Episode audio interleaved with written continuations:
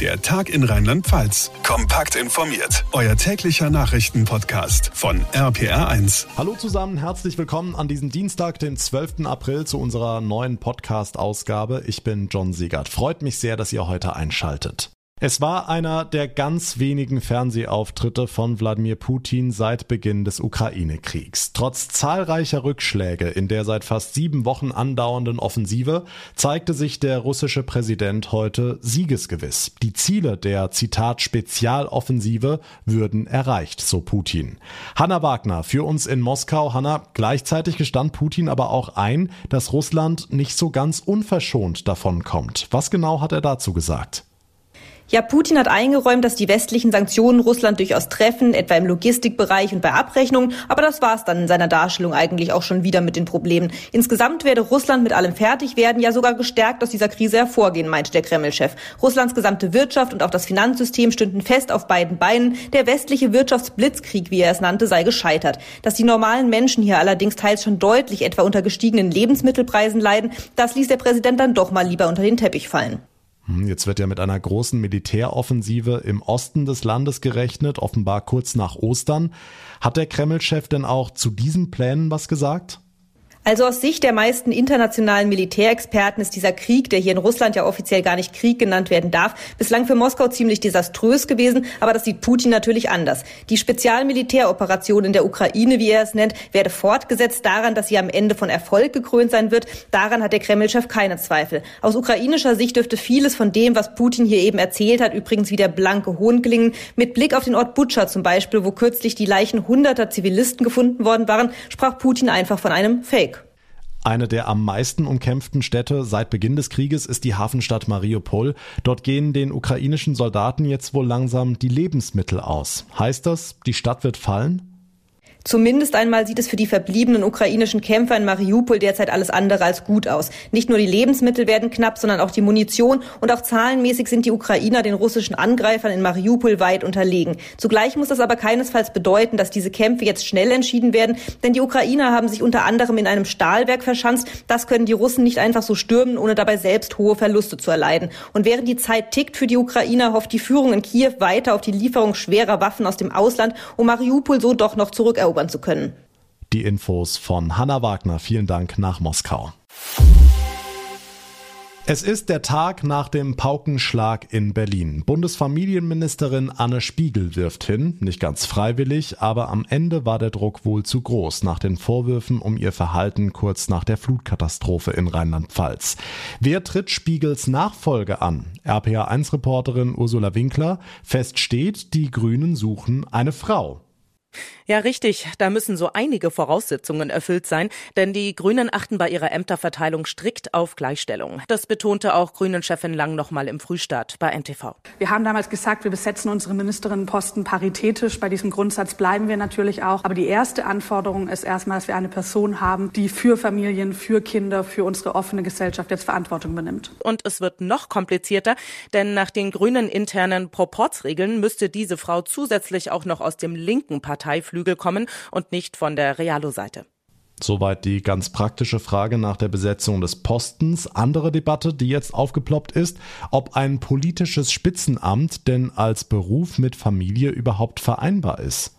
Ja, das ist auch ein Thema. Da kam im Fall Spiegel sicherlich auch noch so einiges an Fehlkommunikation dazu. Aber einer der Rücktrittsgründe war ja der lange Urlaub kurz nach dem Jahrhunderthochwasser, den sie damit begründete, dass sie als rheinland-pfälzische Umweltministerin beruflich stark gefordert war, aber auch privat als vierfache Mutter und Ehefrau. Auf eine bessere Vereinbarkeit von Beruf und Familie pocht auch NRW-Landeschef Wüst, der ja schon zu seiner Ministerpräsidentenwahl demonstrativ mit Frau und Kinderwagen erschienen ist. Das ist ein Spannungsfeld. Man ist da oft hin und her gerissen zwischen Familie und Amt. Aber es darf nicht dazu führen, dass am Ende nur Menschen, die keine Kinder haben, Politik machen können. Das wäre auch nicht gut für die Politik. NRW-Ministerpräsident Wüst bei Welt. Hm, ein anderer Aufreger ist das Übergangsgeld, das Spiegel jetzt erhalten soll. Der Bund der Steuerzahler spricht von insgesamt 75.000 Euro. Die Frage ist, ist das viel? Naja, das kommt vermutlich auf die Perspektive an. Eine von Spiegels Vorgängerinnen zum Beispiel, die frühere Bundesfamilienministerin Schröder, verteidigt die Regelung bei Twitter. Sie schreibt, Spiegel brauche ja etwas Zeit, um sich einen neuen Beruf zu suchen und von irgendwas müsse die sechsköpfige Familie ja leben. Ja, für die meisten Familien ist so ein Einkommen zwar weit weg von der Realität, aber das Übergangsgeld ist ja nun auch nicht für den Fall Spiegel ganz speziell festgelegt worden, sondern gesetzlich so geregelt. Die Infos von Ursula Winkler, vielen Dank. Wie viel Mensch kann ein Politiker sein? Kann ein solches Spitzenamt wirklich mit der Familie vereinbar sein? Unter anderem darüber hat meine Kollegin Selina Schmidt mit dem rheinland-pfälzischen CDU-Chef Christian Baldauf exklusiv gesprochen. Ja, jetzt doch. Bundesfamilienministerin Anne Spiegel ist zurückgetreten, hat sie in Berlin gesagt. Ähm, auch Sie hatten ja den Rücktritt gefordert. Wie ist Ihre Reaktion jetzt auf die Entscheidung? So wie das in den letzten Tagen gelaufen ist, war das jetzt sehr äh, überfällig. Ähm, es hätte der politischen Kultur und der Glaubwürdigkeit sehr geschadet. Leider ist es zu spät und ähm, persönlich kann ich das alles gut nachvollziehen, aber sie hat die Funktion, die sie gehabt hat und die hat sie nicht ausgefüllt und bei der Ahrtal-Katastrophe falsch reagiert am Schluss sogar noch die Unwahrheit gesagt, ob sie in Sitzungen dabei war oder nicht. Das geht nicht. Dann muss man die Konsequenz ziehen. Das heißt, ähm, wegen der Familie, wegen der Krankheit des Mannes, sie hat es ja begründet, auch mit den Kindern, ähm, auch das, sagen Sie, ist keine Entschuldigung in dem Sinne. Man kann alles tun, auch Politiker, wir alle sind Menschen, auch ich habe Familie ähm, und äh, mir tut das auch menschlich leid, aber sie muss damit in diesen Funktionen, die sie hatte, auch offen umgehen. Sie muss das erklären, wo sie äh, ihren Schwerpunkt hat, warum sie jetzt nicht da ist, wer sie vertritt, wie alles abgewickelt wird. Die Frage, die ich mir oft gestellt habe, ist, ähm, warum hat sie sich dann so viel zugemutet, wenn ihr Mann das nicht recht war? Sie ist Spitzenkandidatin in der Landtagswahl gewesen. Sie hat zwei Ministerien am Schluss vor der Landtagswahl geleitet. Sie wollte jetzt in Berlin ein Ministerium übernehmen. Man muss sich natürlich auch die Frage stellen, was kann man leisten? Wo ist der Schwerpunkt und was bringt einem etwas? Und ich kenne die Politiker, die, die mir bekannt sind, alle so, dass sie auch immer schauen, dass ihre Familie im Mittelpunkt stehen kann. Man kann natürlich in Urlaub fahren, man kann natürlich auch privat unterwegs sein, man soll das ja auch.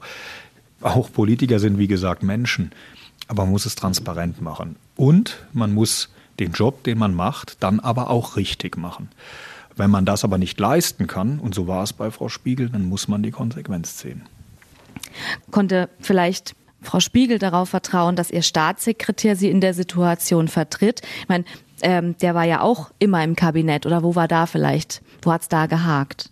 Es stellt sich ja jetzt heraus, dass der Staatssekretär, der zuständig war, zum gleichen Zeitpunkt, wenn auch keine vier Wochen, aber zwei Wochen im Urlaub war. Das heißt, die Flutkatastrophe, die 134 Tote fordert, findet statt. Zehn Tage später ist das Haus der Umweltministerin, zumindest bei denen, die zuständig sind, nicht besetzt. Ähm, das kann man niemandem vermitteln. Ähm, natürlich ähm, kann man sowas äh, mit Vertretungen steuern, aber es ist ja nicht gesteuert worden. Und das ist natürlich bei der einen Frage, wie sie als Ministerin gearbeitet hat, ähm, überhaupt nur noch mit Fassungslosigkeit zu begreifen. Die andere Seite, die menschliche Komponente, hätte sie einfach schon damals in den Vordergrund stellen müssen und sich vielleicht auch dort schon fragen müssen, ob sie überhaupt der Aufgabe gewachsen sein kann. Man kann nicht alles tun. Man kann nicht der Familie das Gleiche entgegenbringen wie dem politischen Job, wenn es nicht zusammenpasst. Und das war bei Frau Spiegel so der Fall. Wenn das jetzt mit dem Urlaub so jetzt nach und nach erst rausgekommen ist, zeigt das dann nicht auch, dass die Anwesenheit der Ministerin vielleicht gar nicht so entscheidend war? Wir haben viele Dinge im Ahrtal bis heute, die nicht geklärt sind. Und natürlich hätte Frau Spiegel auch schon direkt nach der Katastrophe ähm, viel intensiver dort äh, zu Werke gehen können. Ähm, wäre ich in ihrer Funktion gewesen, hätte ich mich dort auch federführend vor Ort betätigt. Ich wäre dort gewesen. Viele von uns, inklusive mir, haben ja ihre Urlaube auch verschoben, ohne Minister zu sein. Das heißt, am Ende des Tages ähm, hat sie einfach diese Aufgabe nicht wahrgenommen, wie sie sie hätte wahrnehmen müssen. Und im Vorfeld hat sie nicht gewarnt, wozu es erst zu diesen Toten zum Teil ja auch kam. Das ist die Seite der Ministerin. In ihrem Job als Ministerin hat sie aus meiner Sicht nichts äh, erbracht, was wichtig gewesen wäre. Im Gegenteil, versagt. Die menschliche Seite, die ja immer eine Rolle spielt, hätte sie eben damals auch mit in den Blick nehmen sollen und das dann auch so steuern sollen, dass sie vielleicht hätte in Urlaub fahren können, aber jemand anderes sich gekümmert hätte. Das hat sie aber nicht getan und das ist das Problem. Herr Baldauf, vielen lieben Dank. Sehr gerne.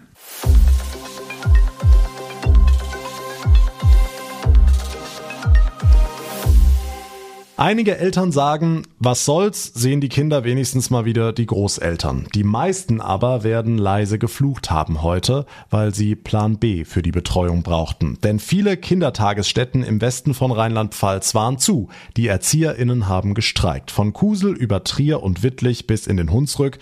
In Ida-Oberstein fand die Kundgebung statt. Es war der dritte Warnstreik innerhalb weniger Wochen. RPA1-Reporter Olaf Holzbach. Das klingt irgendwie, als könnten da noch mehr folgen. Ist zumindest nicht ausgeschlossen. Bei der letzten Verhandlungsrunde im März hatte sich wenig bewegt und die Erzieherinnen und Erzieher sind offenbar entschlossen. Wir wollen zeigen, dass wir wichtig sind und dass wir mehr verdienen. Dass man dafür doch dann angemessen vergütet wird für die Arbeit, die man auch hinter den Kulissen noch macht.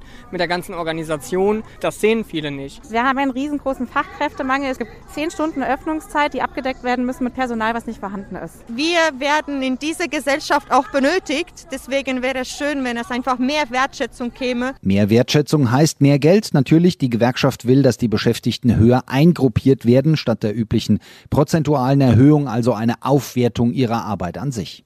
Hm, das Stichwort Fachkräftemangel ist auch schon gefallen. Warum will niemand den Job in der Kita machen?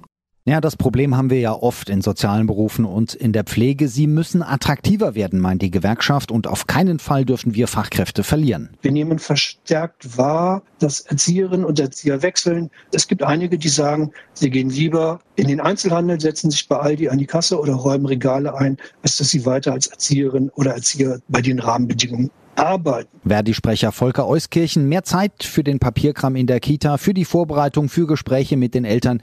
Die Wunschliste ist tatsächlich lang.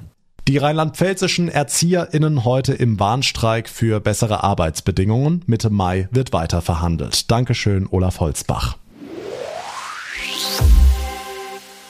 Die Preise an der Zapfsäule sind ein bisschen nach unten gegangen, aber immer noch wahnsinnig hoch.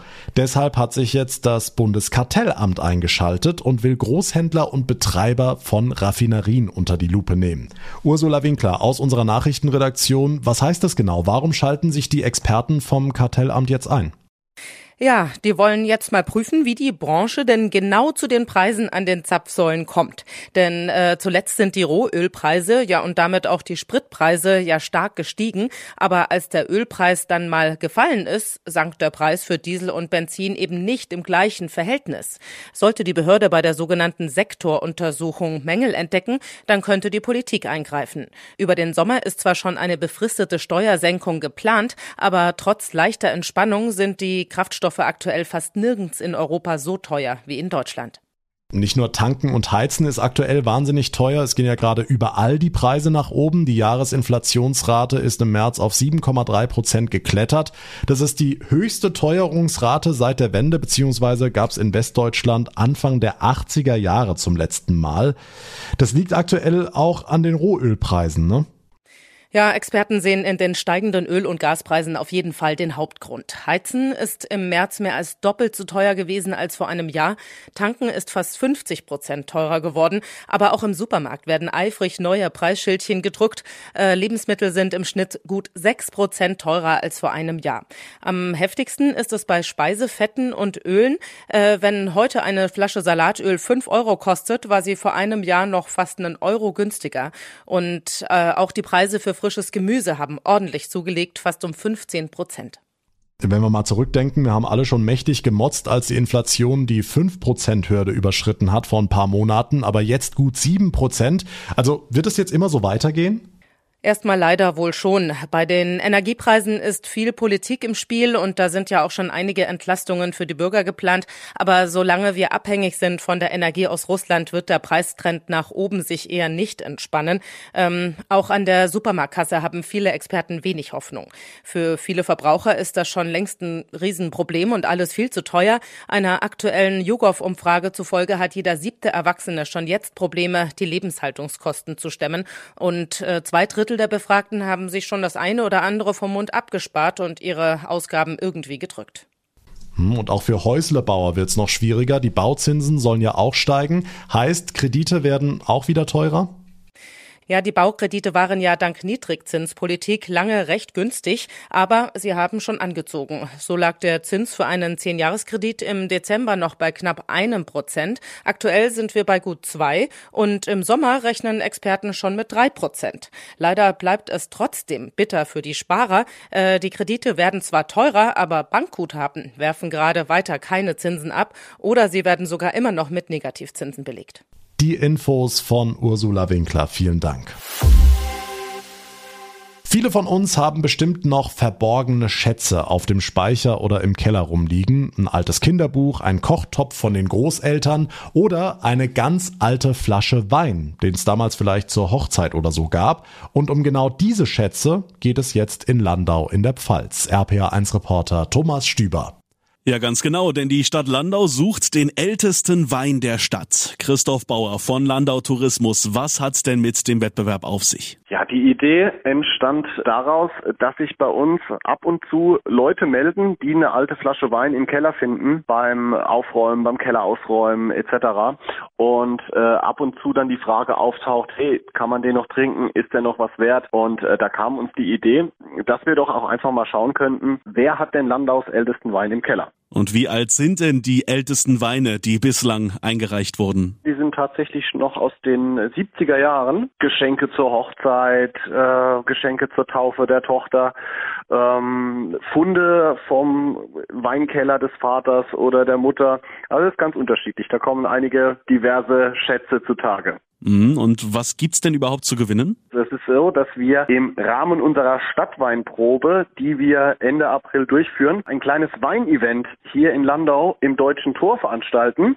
Und wir möchten den Gewinner oder die Gewinnerin gerne dazu einladen. Und in diesem Rahmen möchten wir dann auch gerne den ältesten Wein Landaus präsentieren und einem größeren Publikum zugänglich machen. Vielen Dank, Christoph Bauer von Landau Tourismus. Wichtig, es zählen nur Weine von Landauer Winzern. Wer mitmachen möchte, alle Infos zur Suche nach dem ältesten Wein der Stadt gibt's auf der Homepage der Stadt Landau.